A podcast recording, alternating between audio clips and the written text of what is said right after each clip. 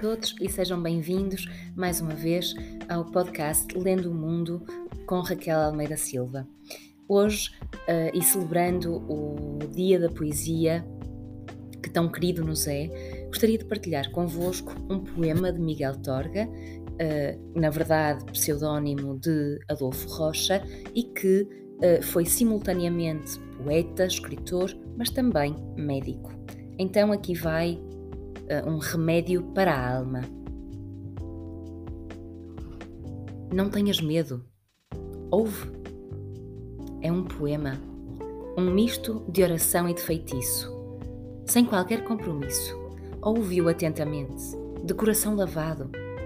Poderás decorá-lo e rezá-lo ao deitar, ao levantar ou nas restantes horas de tristeza, na segura certeza de que mal não te faz. E pode acontecer que te dê paz. Feliz dia da poesia.